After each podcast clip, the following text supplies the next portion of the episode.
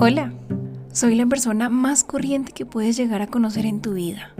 Amo el olor a tierra mojada y me encanta contar historias de personas que en lo largo de mi vida he conocido de una u otra forma.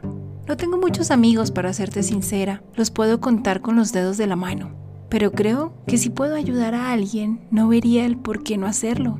Creo en el amor y en que allá afuera existe alguien que nos complementa pero en un mundo rodeado por sexo y excesos es un poco difícil diferenciarlo.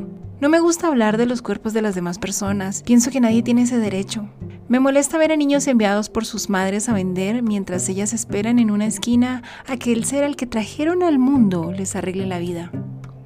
No soy muy amante de tener muchos niños a mi alrededor, pero te puedo decir que he sido niñera más de una vez y tengo más sobrinos de los que alguna vez pensé sobrinos de sangre y de los que no son de mi sangre, pero que los amo como si lo fueran.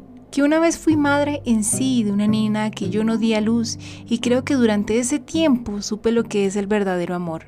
Tengo tantos errores, pero sabes, también tengo tanto por dar, tanto por decir y expresar. Amo salir y observar a las personas. En ocasiones solo basta con mirar sus ojos para darte cuenta cuánto sufrimiento hay detrás de una sonrisa, cuánta tristeza se oculta tras una máscara de felicidad y qué amarga y dura puede ser la vida en ocasiones. Hago todo lo posible por enfocarme en mí y en mis metas. Voy despacio pero segura de que en algún momento todo se dará como lo imaginé o aún mejor.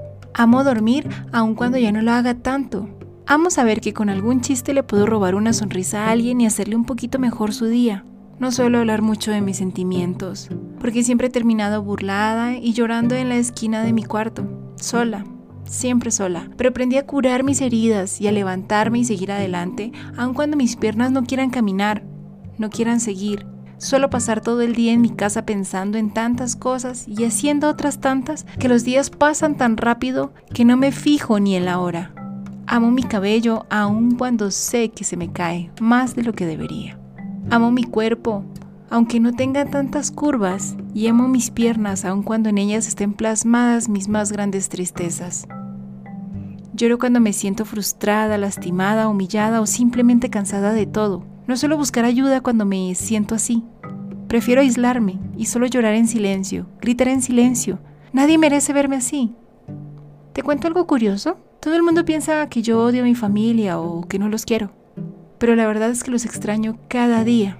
Y cada vez que veo familias completas y madres que les dan un abrazo a sus hijas y las felicitan por cada logro que hacen y están ahí, prefiero mirar a otro lado que solo ponerme a llorar.